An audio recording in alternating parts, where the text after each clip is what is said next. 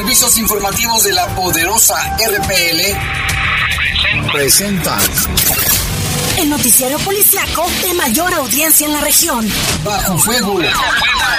Notas, comentarios y más. Jaime Ramírez, Lupita Tilano y Lalo Tapia. Trabajamos en conjunto para mantenerte informado de los sucesos más importantes ocurridos al momento. Ocurridos al momento. En Bajo Fuego, tu opinión es importante. Comunícate al 477-718-7995 y 96. En Bajo Fuego, esta es la información.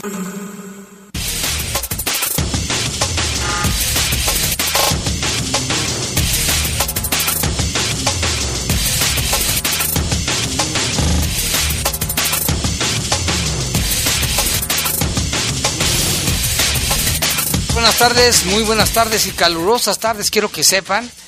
Fíjense que después de que había pronóstico de lluvia, pues se disipó al menos en, esta zona, zona sur y centro, se disipó un poco. Ahorita hay sol, hay solecito todavía. Y bueno, aquí estamos en Bajo Fuego. Les saludamos con mucho gusto en este martes ya 30 de agosto del año 2022, ya terminando este mes. En control de cabina de noticieros está nuestro compañero Jorge Rodríguez Sabanero. Control general de cabina está nuestro compañero Julio Martínez, el buen Kim. Kim, Kim, Kim. Y en los micrófonos les saludamos Guadalupe Atilano, Jaime, qué gusto saludarte, muy buenas tardes a todos. Sí, Jaime, está soleado, eh, se esperaba que, eh, hubiese lluvia, sin embargo, esta probabilidad incrementa conforme avanza la noche. Ahorita hay un 73% de probabilidad de lluvia, Jaime. Estamos a 24 grados, la máxima para hoy fue de 28 y la mínima de 15. Y eh, pues ya aquí marca, Jaime, que si está lloviendo en algunas zonas de aquí de León. Habrá que preguntarle a nuestra audiencia, ¿sí? Donde se encuentran, pues ya están cayendo alguna algún poquito de lluvia porque la verdad se ve muy soleado. Yo dudo que ahorita esté lloviendo. Pues sí, Lupita, ya está haciendo bastante calor, ¿no? La temperatura máxima, ¿cuál fue? Hoy 28 y la mínima de 15. Ahorita mm. es de 24 grados. Mucho calor, ¿verdad? Y con la humedad pues se siente más. Ahorita la humedad es, déjame checarlo, aquí tengo el dato, del 51%, Jaime. 51%, ¿verdad? Sí. Bueno, pues gracias. También aquí nos acompaña nuestro compañero Jorge Camarillo. ¿Qué tal, Jorge? ¿Qué tal, Jaime, Lupita? Muy buenas tardes. Un gusto saludarlos. Sí, porque traes información fresca de la marcha, ¿verdad? Sí, una marcha que hubo, de, es el Día Internacional de las Víctimas de Desaparición Forzada. Les tengo los detalles. Un momentito más. Y yo soy Jaime Ramírez. Vamos a hacer una pausa. No hicimos la pausa. Vámonos con una avance de la información que le tendremos en los próximos minutos. Fíjese que vincularon a proceso penal a un presunto asaltante por delitos de robo calificado y también contra la salud. Este angelito se dedicaba al robo organizado de vehículos de motor y fue detenido precisamente por, por robar pertenencias y un vehículo a un conductor de una plataforma ejecutiva. Y ya lo mencionabas, Jaime, también Jorge, muy buenas tardes. Por supuesto, el día de hoy, que es el Día Internacional de las Víctimas de Desaparición Forzada, hubo una marcha de integrantes del colectivo Buscando con el Corazón para exigir la presentación con vida de sus seres queridos, un tema bastante sensible. De esto le hablaremos en un ratito más. Así es. Y también en temas de salud se registraron 316 casos positivos de COVID-19 en el estado de Guanajuato en las últimas horas y también un fallecimiento. Cifras que pues tienden a la baja, Lupita, pero hay que seguir cuidándolos, ¿no? Así es, y en cuanto a la viruela símica, Jaime, ya hay cuatro casos en el estado de Guanajuato, esto de acuerdo a la Secretaría de Salud Federal, que el día de hoy publicó la actualización desde muy temprano. Sí, ya son cuatro. Bueno, pues así está la información, vamos a estar al pendiente. En tanto, hacemos una breve pausa y regresamos con los detalles de estas y de otras noticias. Comunícate con nosotros al 477-718-7995 y 96. WhatsApp 477-147-1100. Regresamos a Bajo Fuego. Reportes, comentarios, sugerencias. Comunícate a los servicios informativos de la poderosa RPL vía WhatsApp al 477-495-1839. 477-495-1839. ¡Ay, qué coraje! Acaban de venir los del CIAP a limpiar ese baldío y otra vez ya está sucio. Tiene razón, vecina. Hay que marcarles a los del CIAP, pero para que vengan a multarlos. Porque recuerde, la ciudad más limpia no es la que más se barre, sino, la, que, menos ensucia. Pon la basura en su lugar y sácala fuera de tu casa solo cuando te toque recolección. Evita sanciones. Haz equipo con el CIAP León por un...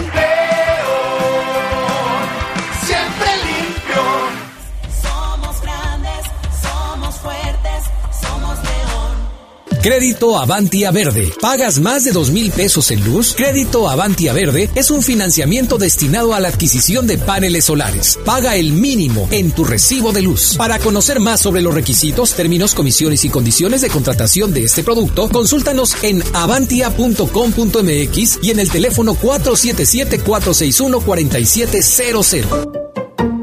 Por una movilidad segura, realizamos la obra de ampliación del Malecón del Río en el tramo de Vicente Valtierra a 5 de mayo, como parte de una primera etapa. Durante la obra, la parte baja de Malecón y los accesos desde Boulevard Juan Alonso de Torres hasta 5 de mayo permanecerán cerrados a la circulación. Podrás usar como vías alternas Boulevard Adolfo López Mateos, Hidalgo, Las Torres, calles aledañas como 20 de enero, Chirimoyo, Ciprés, Cuauhtémoc y 16 de septiembre. Te invitamos a planear tu ruta y tomar precauciones. Somos grandes, somos fuertes, somos león. En el poder de las noticias. Poder de las noticias. Y bajo fuego. Y bajo fuego. Contamos con información cierta, veraz y oportuna. Así son los servicios informativos de la poderosa RPL.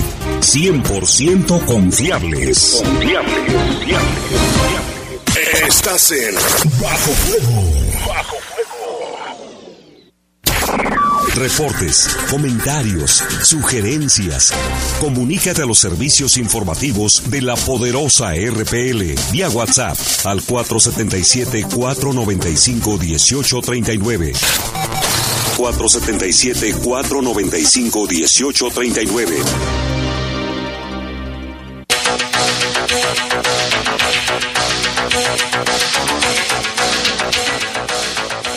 Siete con nueve, siete con nueve de la tarde, Lupita, y tenemos aquí información que nos está dando nuestro compañero Gerardo.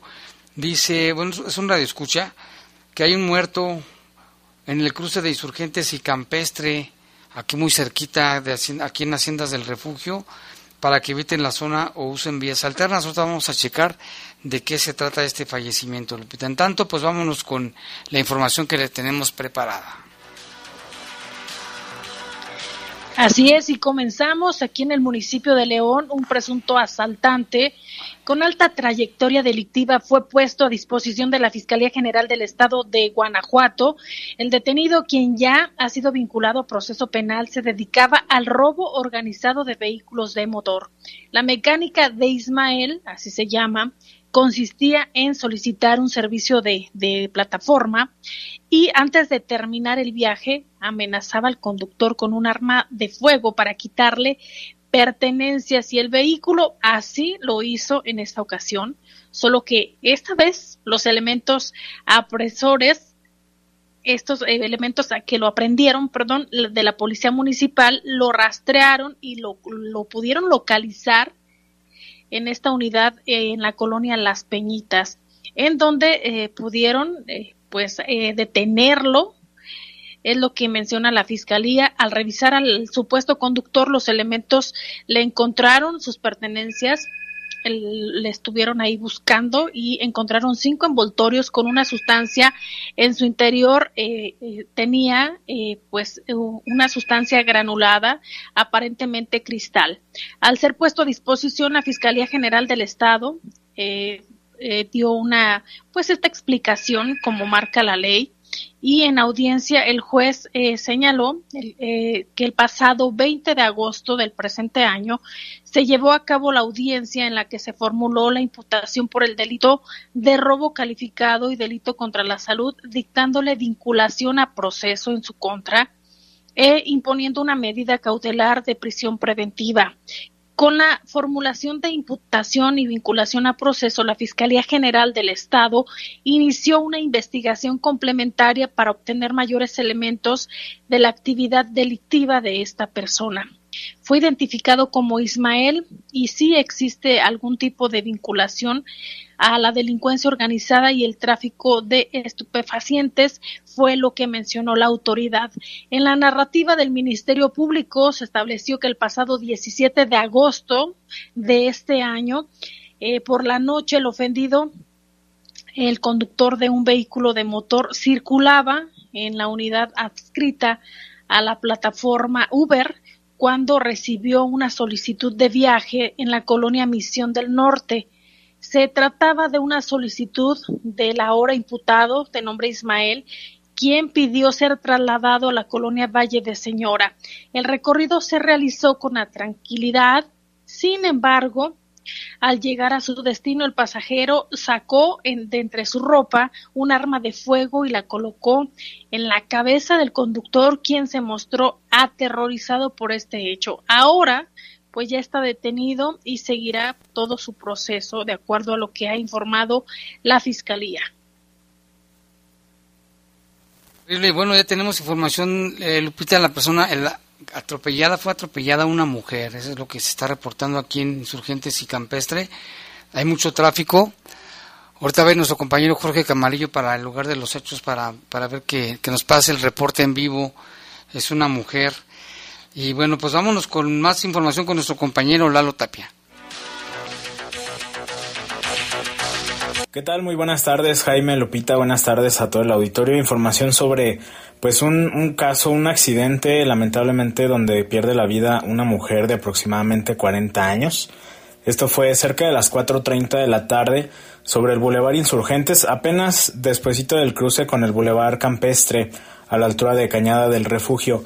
Esta mujer aparentemente, pues, intentaba cruzar el Boulevard cuando en el carril de, de, alta velocidad fue impactada, fue arrollada por el conductor de un automóvil Chrysler. Y bueno, cuando llegaron los paramédicos, después de los reportes de automovilistas, eh, pues llegaron paramédicos de bomberos para brindar la atención a la mujer de quien hasta el momento no se sabe la identidad. Sin embargo, pues nada más confirmaron su fallecimiento a consecuencia de la gravedad de las lesiones. El conductor de, de, este vehículo aparentemente quedó a disposición de las autoridades en calidad de, pues, de presentado en lo que se está realizando la investigación para poder determinar eh, la mecánica concreta del, del hecho, del accidente. Y pues bueno, hay cámaras de, de seguridad del C4 ahí en el lugar, entonces se estará viendo claramente quién, eh, si es que se pasó el semáforo en rojo o en tal caso haya sido alguna imprudencia por parte de, de esta mujer que, que, lamentablemente pues perdió la vida. Y bueno, en relación a ayer hubo, ya lo mencionamos desde la mañana, Jaime, hubo dos, dos agresiones con armas de fuego que terminaron con la vida de tres personas. Uno, más o menos a las nueve de la noche aproximadamente, ahí en la colonia Las Margaritas, fuera de un domicilio en la calle Río Santiago, bueno, más bien dentro del domicilio. Ahí un par de hombres en una motocicleta llegaron, tocaron a la puerta de la víctima y después de que les abrió le comenzaron a, a disparar en varias ocasiones para después huir del lugar. Ahí cerca de la, de la calle Río Santiago donde fue el hecho, a unas cuantas cuadras se localizó una motocicleta que aparentemente abandonaron los responsables después de la agresión. Sin embargo, hasta el momento no hay ninguna persona que haya sido detenida en relación a este caso. El fallecido fue identificado como Fernando, tenía 46 años y su cuerpo pues fue llevado ya al servicio médico forense para la necropsia. Y el otro caso fue aproximadamente una hora después cerca de las 10 de la noche en la calle Cumbres de la Piscina, ahí en la colonia Las Margaritas, que es la división entre la colonia Las Margaritas y Cumbres de la Piscina precisamente. Allá afuera de un domicilio estaban dos hombres, eh, supuestamente habían llegado otro par de, de hombres en una motocicleta, platicaron por algunos minutos y de pronto uno de ellos sacó un arma y les comenzó a disparar a dos de ellos. Ambos perdieron la vida a consecuencia de la gravedad de las lesiones. Estos fueron identificados los dos con el nombre de Miguel Ángel, uno de 44 años y uno de 31. Hubo igual operativos, intensos operativos por parte de autoridades de elementos de policía municipal, del ejército y de la Guardia Nacional. Sin embargo, pues hasta el momento se desconoce el paradero de los responsables y también está bajo investigación el determinar el motivo de la, de la agresión en contra de, estas, de estos dos hombres. Pues serían los, los dos hechos, eh, o más bien los tres casos más relevantes. El día de hoy fue un día pues bastante, bastante tranquilo dentro de, de lo que cabe, nada más este accidente en el que pierde la vida esta mujer. En cuestión de, de, asesinatos, pues los más recientes son estos tres registrados ayer por la noche. Nos mantendremos al pendiente de cualquier manera. Jaime, Lupita, muy buenas noches. Buenas noches, Lalo. Pues ahí está la información, este atropello de esta mujer, lamentablemente un trágico accidente. Y otra información también, vámonos hasta el municipio de el Alto, porque un hombre de 38 años de edad fue detenido por agentes de investigación del Grupo Especializado de Mandamientos Judiciales bajo cargos de homicidio en razón de parentesco. Resulta que Francisco Javier acuchilló en el estómago y cuello a su abuelo. Fíjese, ayer fue día de los abuelos. Bueno, el día 28. En junio de este año mató a su abuelo molesto porque no lo consideró en la herencia de cuatro hectáreas de tierra de cultivo. De inicio, el sexagenario, el sexagenario de las tierras, trabajaba apoyado por su hijo, pero Francisco falleció y decidió poner las hectáreas a nombre de su nieto Francisco Javier después de 14 años. El hoy oxiso Pedro decidió cambiar su herencia a favor de otro de sus hijos y de otra persona. El acto sucesorio concretó en enero de este año y al enterarse el imputado se molestó al grado de agredir verbalmente a su abuelo, Pedro en diversas ocasiones le decía que va, le, lo amenazaba pues. el 6 de junio la persona que en vida respondía al nombre de Pedro estaba dormido en su habitación en el domicilio de la calle de José María Morelos en la comunidad de San Antonio de, de Calichal de esa, de esa municipalidad. Entre las entre la una y las dos de la mañana se introdujo al cuarto de su abuelo. Francisco Javier llevando consigo un objeto punzocortante con el cual le ocasionó lesiones en el cuerpo del anciano. El estudio forense determinó que la causa de muerte de don Pedro le fueron las heridas producidas por un objeto punzocortante en la arteria carótida derecha y penetrantes de abdomen. Al obtener orden de aprehensión en contra del presunto homicida, agentes de investigación cumplimentaron la orden y Francisco Javier, de 38 años, fue imputado por el delito de homicidio en grado de parentesco en agravio de su abuelito. ¿Cuántos casos como ese, Jaime? En lugar de apoyar a la misma familia, pues ocurren estas desgracias por los temas eh, familiares. Cabe destacar que es importante, ya casi entramos a septiembre, mes del testamento, importantísimo también hacer el ah, testamento, Jaime, para evitar problemas, sobre todo entre familias. Así es, Lupita. Y por otra parte, la directora ejecutiva del Observatorio Ciudadano de León, Mayra Legapsky dio a conocer en su reporte mensual de la incidencia delictiva que tanto en el estado como en el municipio de León el delito de extorsión va a la alza con un incremento de 175%, mientras que los secuestros y el narcomenudeo disminuyeron. Se comentaba el delito de extorsión es el delito que se encuentra con mayor incremento tanto en el estado como en el municipio. Es así que en el estado de Guanajuato de enero a julio de 2022 se iniciaron 283 carpetas de investigación por este delito, lo que registra una tasa de 4.63 delitos por cada 100.000 habitantes y lo que representa un incremento del 175.75% en comparativa con la tasa registrada en el mismo periodo durante el año 2021. Para el municipio de León, durante el mismo periodo enero-julio se iniciaron cinco carpetas de investigación por el delito de extorsión y se registra una tasa del 0.31 de los delitos por cada 100.000 habitantes. Otro delito, otro delito que ha disminuido es el homicidio doloso, que registró una disminución del 13.36%. Sin embargo, aumentaron los robos con violencia, el robo vehicular, la violencia intrafamiliar y las violaciones. El Observatorio Ciudadano de León se basa en la información del Secretariado Ejecutivo del Sistema Nacional de Seguridad Pública para obtener estos datos.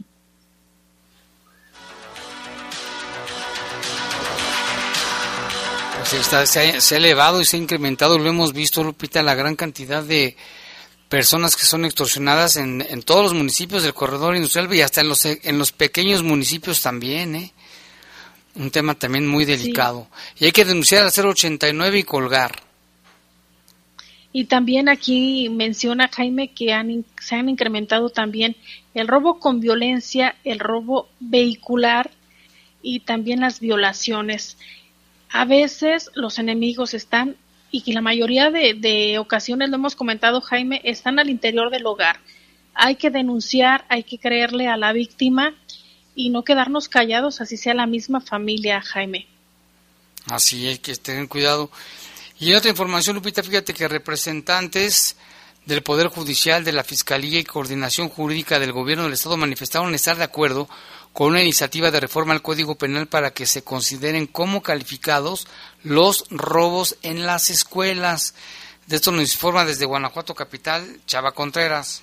Representantes del Poder Judicial, Fiscalía General y Coordinación Jurídica del Gobierno del Estado manifestaron estar de acuerdo con una iniciativa de reforma al Código Penal para que se consideren como calificados los robos a escuelas. La iniciativa, presentada por el diputado Alejandro Arias Ávila, solo abarcaba los planteles públicos, pero Cristina Cabrera, magistrada del Poder Judicial, consideró necesario incluir a los privados. También son objetos de, de vandalización, de robos. Y bueno, pues si la necesidad de esta iniciativa es brindar protección a los bienes que son propiedad del Estado, debemos de considerar también estas escuelas eh, eh, privadas en donde también se proporciona esta misma, eh, se proporciona la educación, como dije, con reconocimiento oficial. Y bueno, pues es necesario que también se preserven los elementos materiales necesarios para que puedan llevar a cabo su función de educación, de educar y bueno, pues eh, que también se tiene que proteger. Cristina Cabrera dio a conocer que esta propuesta es del semipleno del Poder Judicial. Nos permitimos reconsider o se considere esta esta situación en relación a eh, pues a estas instituciones eh, de particulares que también proporcionan esta educación y que tiene una eh, validez oficial y forman parte del sistema educativo que como dije están expuestos a la misma problemática de las escuelas públicas. En mesa de trabajo, los diputados integrantes de la Comisión de Justicia, junto con los representantes del Poder Judicial, Fiscalía General y Coordinación Jurídica del Gobierno del Estado, analizaron la iniciativa de Alejandro Arias con el fin de dictaminarla. Informó desde Guanajuato Capital, Salvador Contreras.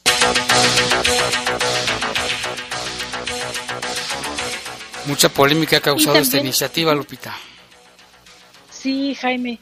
Y también, eh, ya lo mencionábamos al inicio de este espacio informativo, en la información que ha cubierto también Jorge Camarillo en cuanto pues a esta situación que se vive aquí en León y por este día tan importante. Y también estuvo él, luego de eh, viendo esta información, luego del bloqueo de las avenidas, atiende ya el municipio, el municipio de León y la Comisión Federal de Electricidad la falta de luz en la colonia Paseo de las Maravillas. Esto a través de las redes sociales fue muy comentado. Vamos a escuchar el reporte que nos tiene nuestro compañero.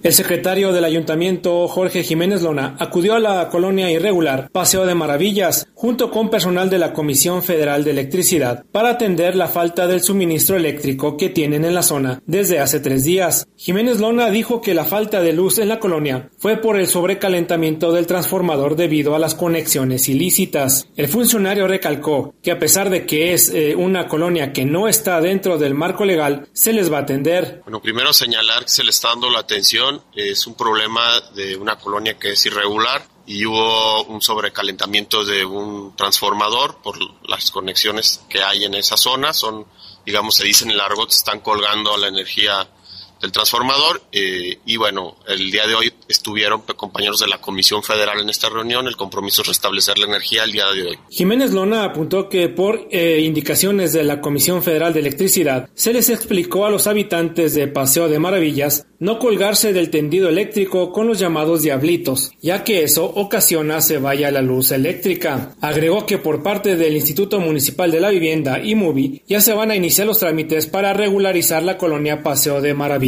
Bueno, ahorita comentó, estuvo también nuestro director Pablo Elizondo del IMUBI, se van a iniciar con los procesos para regularizar, iniciar, son procesos lentos, son procesos técnicos que hay que recabar mucha información, el compromiso con ellos es iniciar los procesos para regularizar la colonia y poder llevar los servicios de manera segura a todos los vecinos. Informó para el Poder de las Noticias Jorge Camarillo.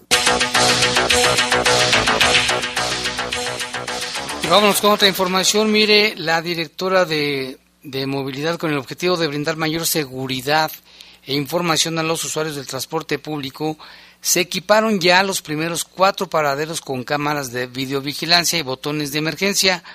La Dirección de Movilidad y la Secretaría de Seguridad, Prevención y Protección instalaron 31 cámaras. Sobre esto habla la directora de Movilidad, Cintia Chávez que Policía tuviera también identificado como zonas de conflicto y que por parte de nosotros también tuviéramos identificados como paraderos con un importante movimiento, con importante movilidad.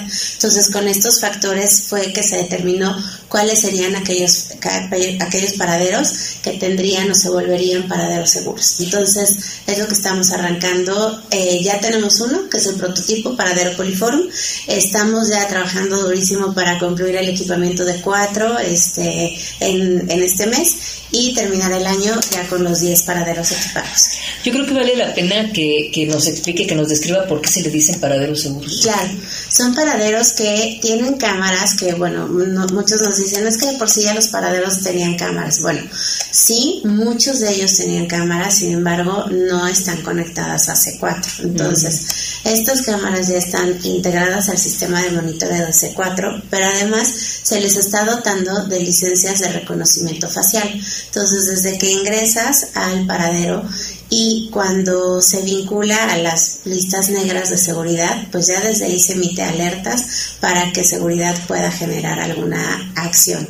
De igual forma, todos van a tener botón de pánico o intercomunicador conectado directamente a las líneas de 911, las líneas de emergencia, para que los usuarios tengan comunicación también directa e inmediata. Hay una cámara posicionada justo arriba del intercomunicador o del botón de pánico uno, pues para que el usuario se sienta como que completamente acompañado y se pueda generar esta comunicación directa. Y dos, también para inhibir el mal uso del botón, ¿no? Que siempre estamos sujetos a eso. Entonces, y adentro de los paraderos hay también más cámaras, estas dotadas con licencias de analíticos de comportamiento, es decir, que revisan comportamientos atípicos que ya están configurados, eh, como riñas, persecuciones, armas, armas de fuego todo esto lo detectan las cámaras, se generan las alertas, se hacen acercamientos y de inmediato se genera la intervención por parte de las de los servicios de emergencia. Entonces, esto es lo que estamos generando de manera coordinada con seguridad con C4 como concepto de paradero seguro. Pues muy bueno, ¿no? Y eso viene de parte del, también del, proyecto que tiene la alcaldesa de Obras para León de, en esta administración. Así Pues muy bien, Cintia, muchas gracias. Ya se nos da el tiempo corriendo. Hasta esta información vamos a hacer un corte, regresamos con más aquí en Bajo Fuego. Comunícate con nosotros al 477-718-7995 y 96. WhatsApp 477-147-1100. Regresamos a Bajo Fuego. Estás en Bajo Fuego. Bajo Fuego. ¿Por qué es valioso tramitar tu INE si cumpliste 18 años? Porque es muy importante que mis valores se vean reflejados en las decisiones de mi país. Porque por fin mi voz va a contar. Porque ya es tiempo de tomar mis propias decisiones. Ya puedo tomar decisiones, ya puedo votar. Así empecé mi cumpleaños, yendo por mi INE. Si ya cumpliste 18 años, ve al módulo del INE y tramita tu credencial. Haz tu cita en INE.mx o llama a INETEL 804-33-2000. Mi INE es valioso porque me identifica y nos une. INE. Habla Andrés Manuel López Obrador. No somos iguales durante los gobiernos neoliberales, no siguieron el ejemplo de Juárez. Honestidad y austeridad. Nosotros hemos ahorrado un billón setecientos mil millones de pesos por no permitir los privilegios fiscales. 200 mil millones por combatir el huachicol. 500 mil millones por no permitir la corrupción y los lujos en el gobierno. Y todo en beneficio del pueblo. Cuarto informe. ¡Ay, qué coraje! Acaban de venir los del CIAP a limpiar ese baldío y otra vez ya está sucio. Tiene razón, vecina. Hay que marcarles a los del CIAP, pero para que vengan a multarlos. Porque recuerde, la ciudad más limpia no es la que más se barre, sino, la, que, menos ensucia. Pon la basura en su lugar y sácala fuera de tu casa solo cuando te toque recolección. Evita sanciones. Haz equipo con el CIAP León por un...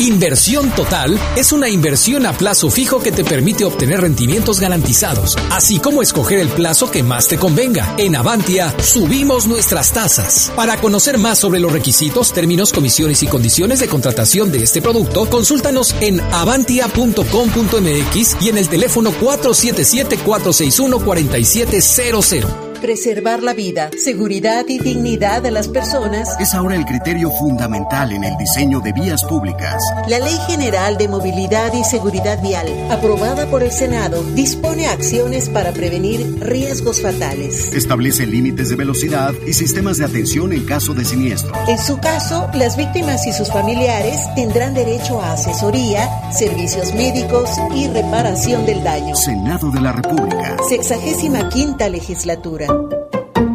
Por una movilidad segura, realizamos la obra de ampliación del Malecón del Río en el tramo de Vicente Valtierra a 5 de mayo, como parte de una primera etapa. Durante la obra, la parte baja de Malecón y los accesos desde Boulevard Juan Alonso de Torres hasta 5 de mayo permanecerán cerrados a la circulación. Podrás usar como vías alternas Boulevard Adolfo López Mateos, Hidalgo, Las Torres, calles aledañas como 20 de enero, Chirimoyo, Ciprés, Cuauhtémoc y 16 de septiembre. Te invitamos a planear tu ruta y tomar precauciones. Somos grandes, somos fuertes, somos león. Estás en Bajo Fuego. Bajo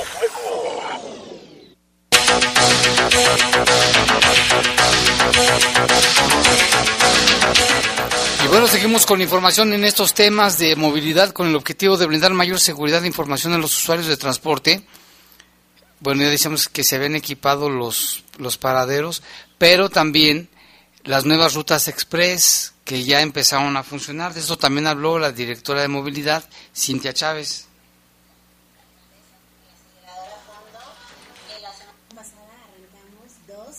ya son cuatro rutas express que tenemos en operación.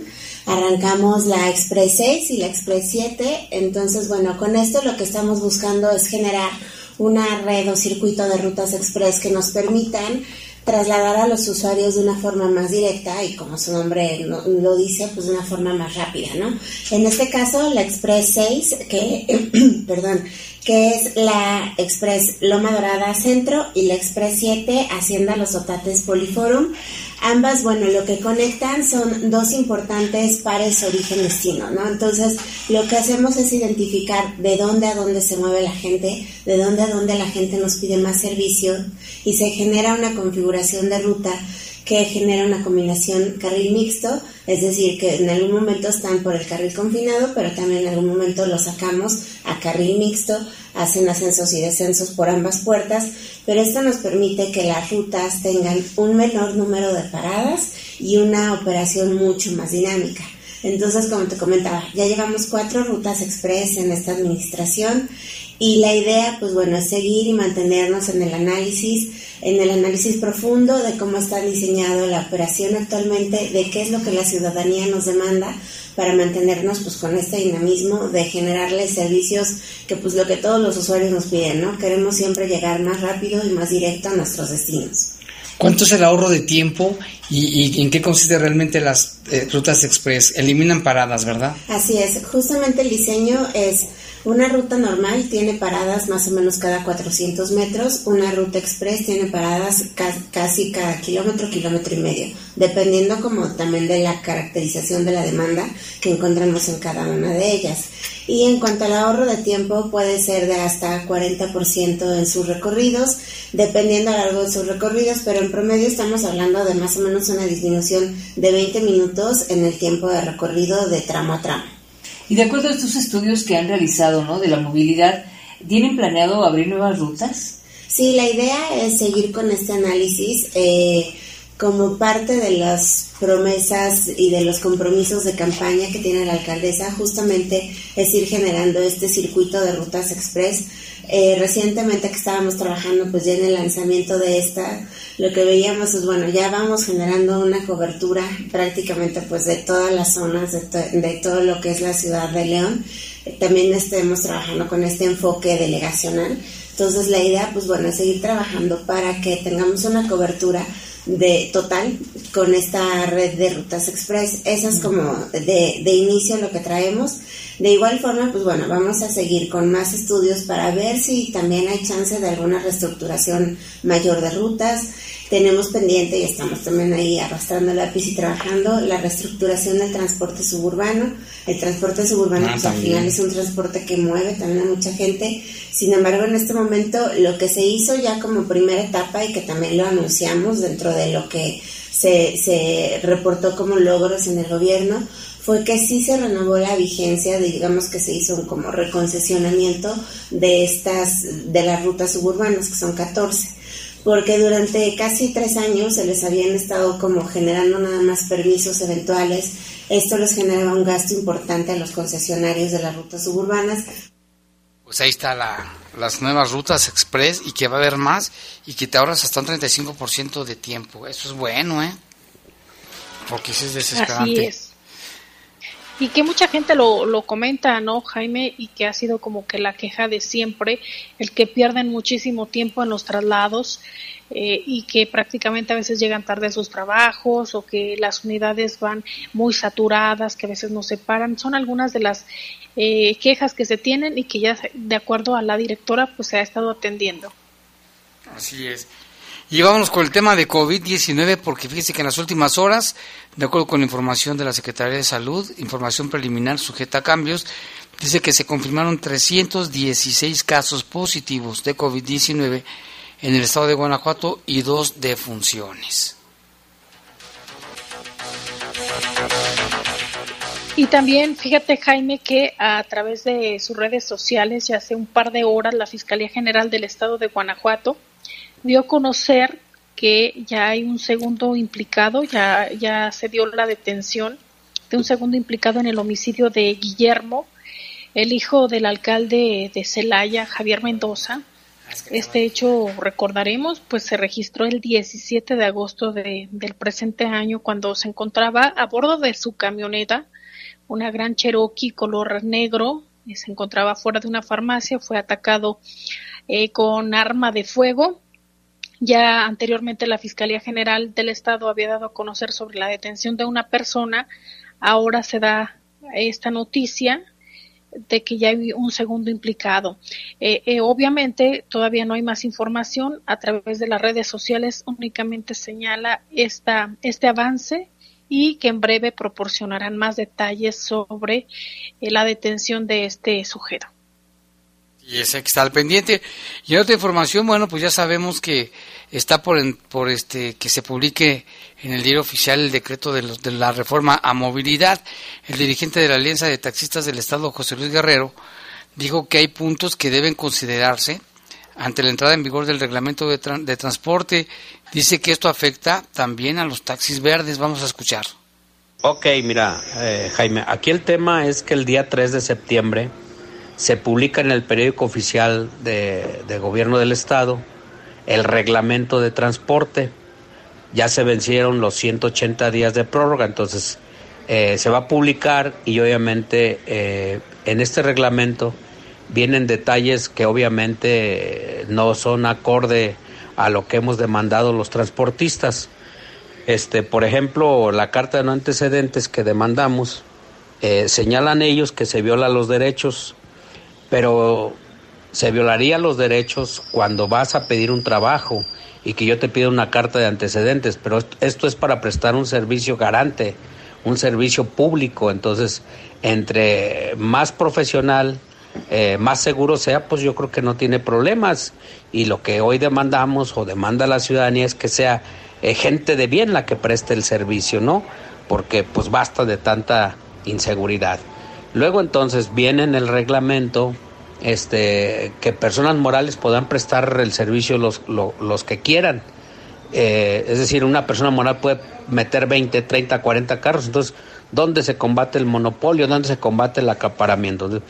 Eso es de, las partes que no estamos de acuerdo. Sí, como no estamos de, acuerdo en la forma en la que, eh, que se viene este, la apertura, pagarás tú 2.600 pesos para ingresar a la plataforma y un seguro de, del viajero, pero también eh, irás a 19 horas de, de, curso o de capacitación para que te puedan dar la licencia y puedas subirte a la plataforma para que puedas adquirir tu, tu QR, ¿sí? Eh, tu código de identidad. Eh, entonces, todo esto, pues nosotros pedimos diferentes cosas, pero lo más importante que hemos pedido, pues es que se vean las garantías en esta nueva ley y sobre todo en este nuevo reglamento. Como es bien sabido, el nuevo reglamento señala este pues que el particular privado prestará el servicio única y exclusivamente vía plataforma. El taxi verde, el tradicional, el concesionado, lo podrá prestar en todos los ámbitos, sí, Eh, como, como ruleteo, como sitio, eh, este, como vía plataforma, como medios electrónicos, eh, etcétera. Entonces, ¿qué demandamos? Pues las garantías para que se pueda eh, verificar que efectivamente se cumpla la ley. ¿Qué decimos? Pues la ley anterior o la actual, pues fue ninguneada, fue pisoteada. Entonces, hoy demandamos este, que nos den las garantías y me solidarizo con los compañeros que se encuentran en, en la huelga en Palacio de Gobierno y pues demando a las autoridades para que los atiendan.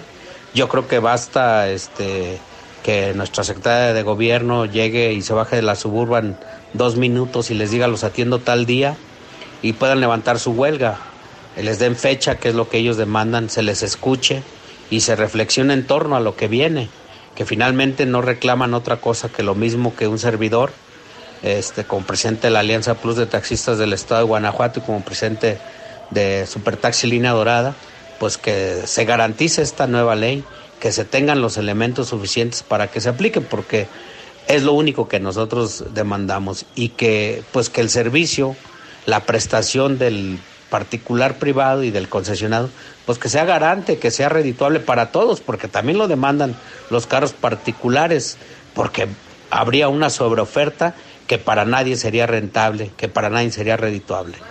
Bueno, pues esta es la postura de los, de los taxis, van a insistir a pesar de que ya va a publicarse el decreto de, este, de esta reforma a, trans- la- a la ley de transporte. Vamos a al pendiente. Y tenemos un servicio social.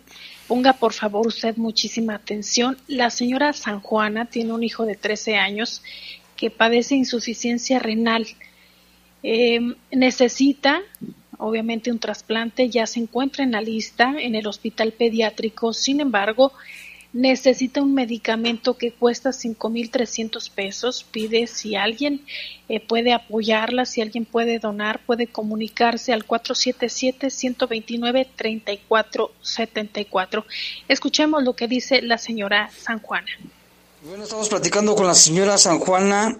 Eh, ella tiene un, niño, un menor de edad que tiene insuficiencia renal. Señora San Juana, ¿cómo está? Buenos días, pues aquí pidiéndoles un apoyo para mi hijo. Dígame qué problema tiene su hijo y desde cuándo.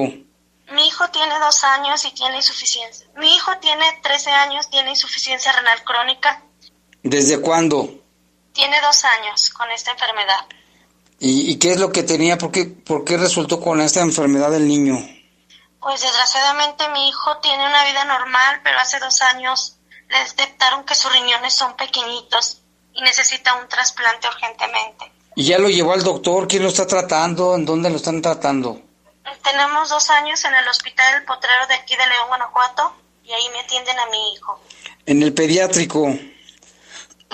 Sí. Y, y ahorita necesitaba unos medicamentos, me decía. Eh, Necesito de favor que me apoyen con el, el medicamento Mimpara, que es para que mi hijo no siga perdiendo movimiento de su cuerpo. Se llama Mimpara.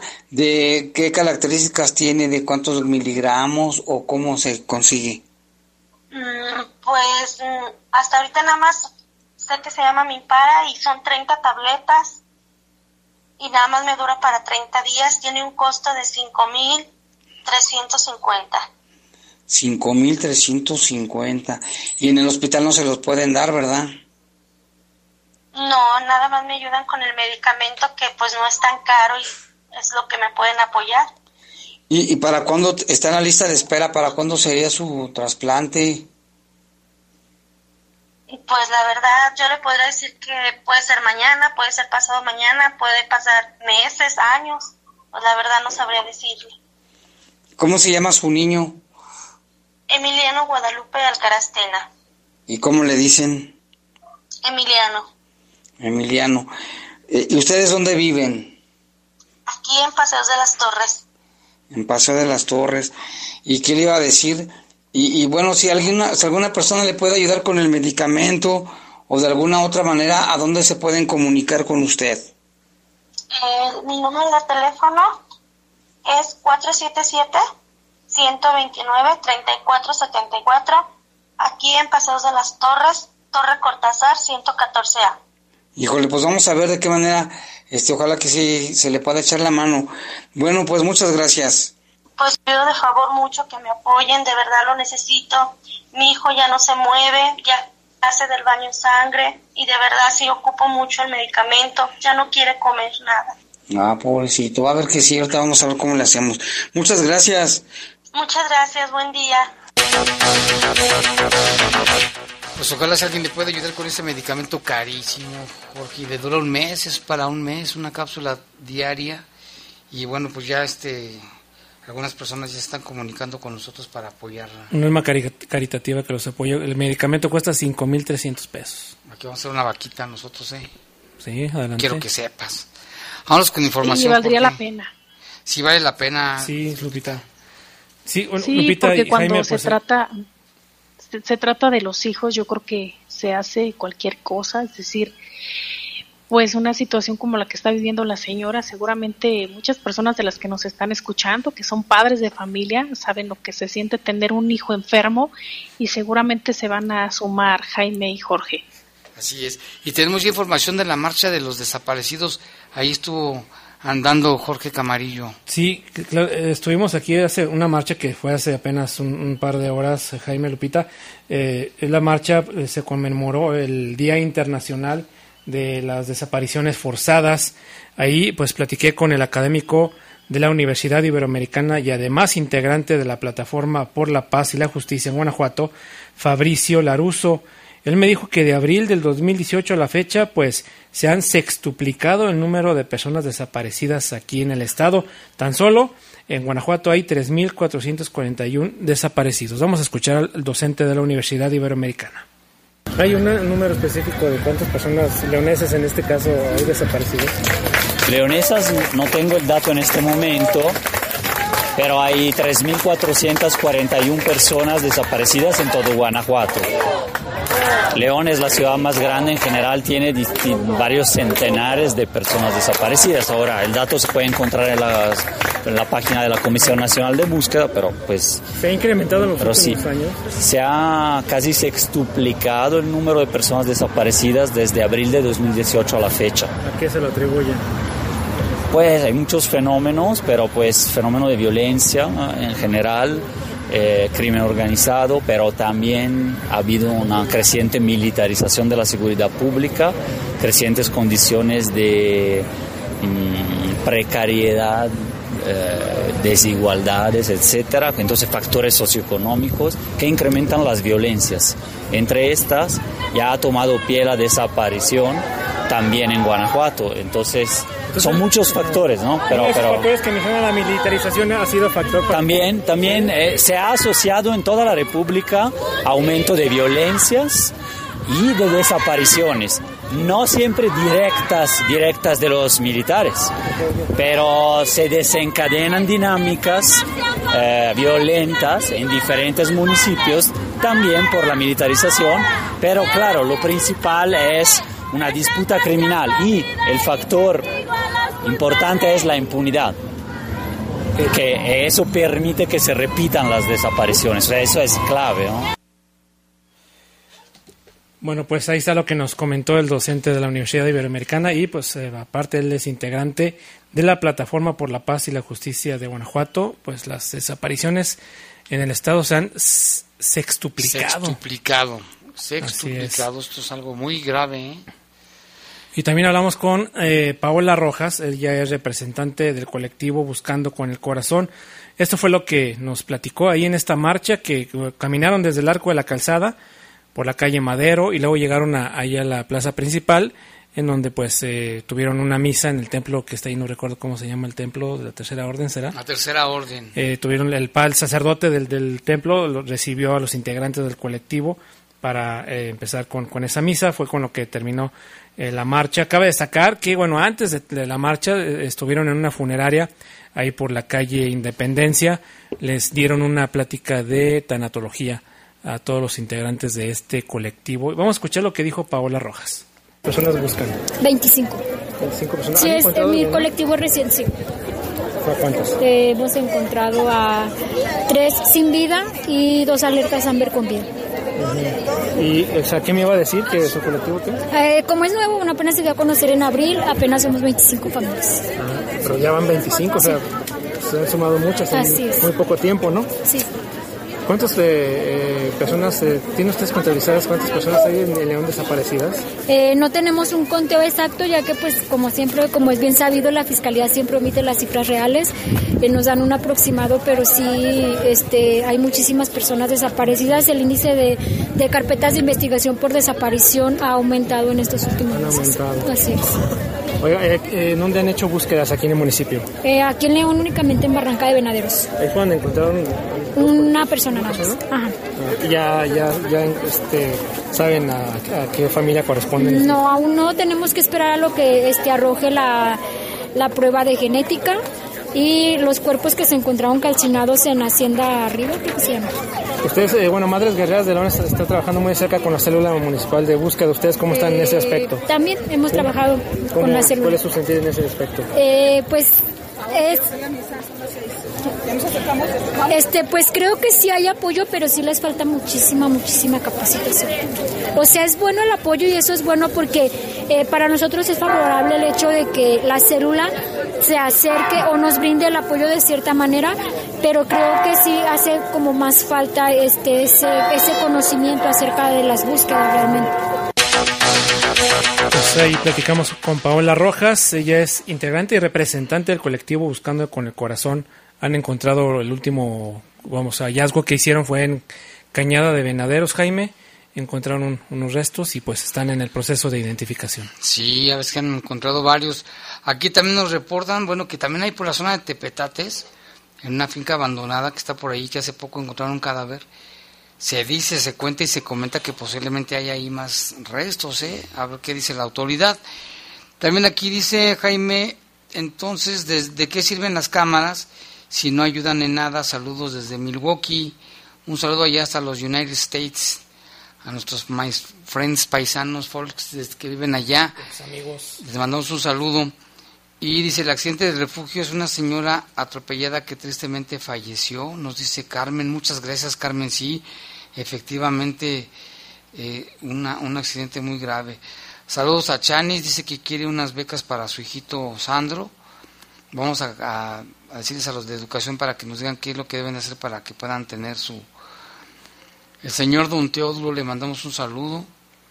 Dice, espero que me leas al aire. Últimamente solo me dejas en visto y no me llamo Teofilito, me llamo Teodulo.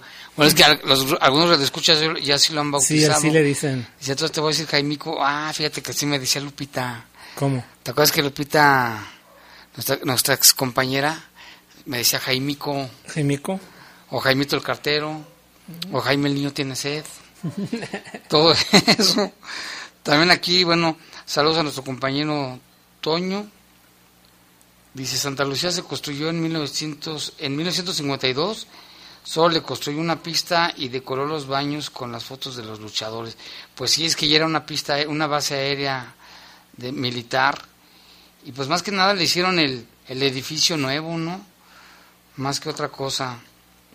También aquí nos dicen, mi, mi nombre es Armando, solo que dónde podemos dirigir para que, ver si nos pueden dejar una bajada, hacer una bajada, dice, de lo que es el bulevar que va hacia la autopista, porque ahorita con las lluvias, si ocupamos una bajada, bueno, una, quiere una, Una una- rampa, una rampa, con las lluvias y salir de la colonia más rápido, esto de la colonia San Juan de abajo, por donde está el colegio.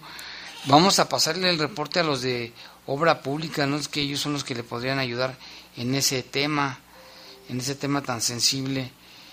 Y también acá saludos para Antonio.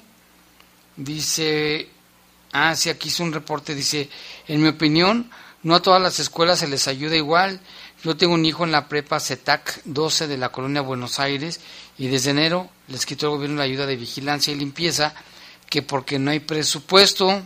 ¿Dónde he oído eso? ¿Dónde hemos oído eso, Jorge?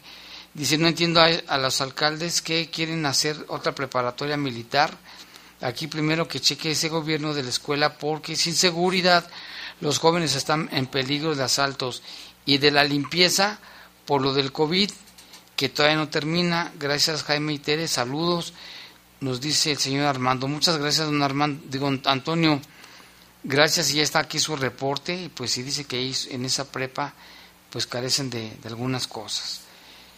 Y aquí otro reporte, Lupita dice, buenas noches, mi nombre es Enrique, para reportar nuevamente en la ciclovía del zoológico, hacia los castillos siguen pasando las motos cuando no deberían de pasar, porque ahí pasamos mucho ciclista y gente que hace ejercicio y no se ve ninguna unidad de tránsito, y aquí yo pienso que se llevarían unas buenas mordidas en su defecto, las multas de antemano, muchas gracias. Y también la señora Gloria nos reporta de que hace unos días unos tránsitos la detuvieron porque no traía las luces de, de la parte trasera y le aplicaron una multa y que se portaron pues, como medio prepotentes.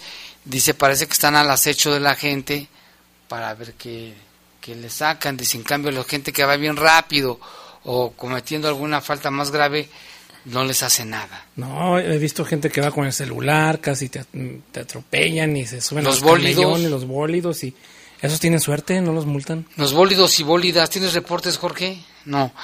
Eh, eh, hay más, no, ya casi nos vamos, Lupita, nada más esta información que nos llegó también de Guanajuato de los jubilados. Así es, Jaime. También pueden consultar a través de nuestras redes sociales ya el comunicado de lo que mencionaba del segundo implicado que fue detenido por el caso del homicidio del, alca- del hijo del alcalde de Celaya. Pero por otro lado, lo que acabas de mencionar, Jaime, en Guanajuato serán habilitados 51 módulos para atender a los adultos mayores que solicitan su credencial del INAPAM. En los, en los próximos días se dará a conocer la ubicación y comenzarán a operar ya en todo el estado para que esté usted muy pendiente. Mire, el delegado de los programas para el desarrollo del bienestar en Guanajuato, Mauricio Hernández Núñez, explicó que para los guanajuatenses que ya cuentan con su pensión del, del bienestar, no es necesario que realicen el trámite ya que la plataforma nacional cuenta con sus datos y les llegará de manera automática. La credencial del INAPAM ofrece beneficios en tiendas de alimentación, asesoría y servicios legales, educación, recreación y cultura, pago de impuestos del predial, descuento en el recibo del agua, salud, transporte, vestido y hogar. Sin embargo, esto quedará sujeto a los compromisos que asuman los gobiernos estatales y municipales. El funcionario federal dijo que el personal de la Delegación del Bienestar a su cargo se reunirá próximamente con las autoridades del gobierno del estado y gobiernos municipales para buscar qué otros beneficios puedan sumar para las personas de la tercera edad que cuentan o que contarán con su credencial del INAPAM.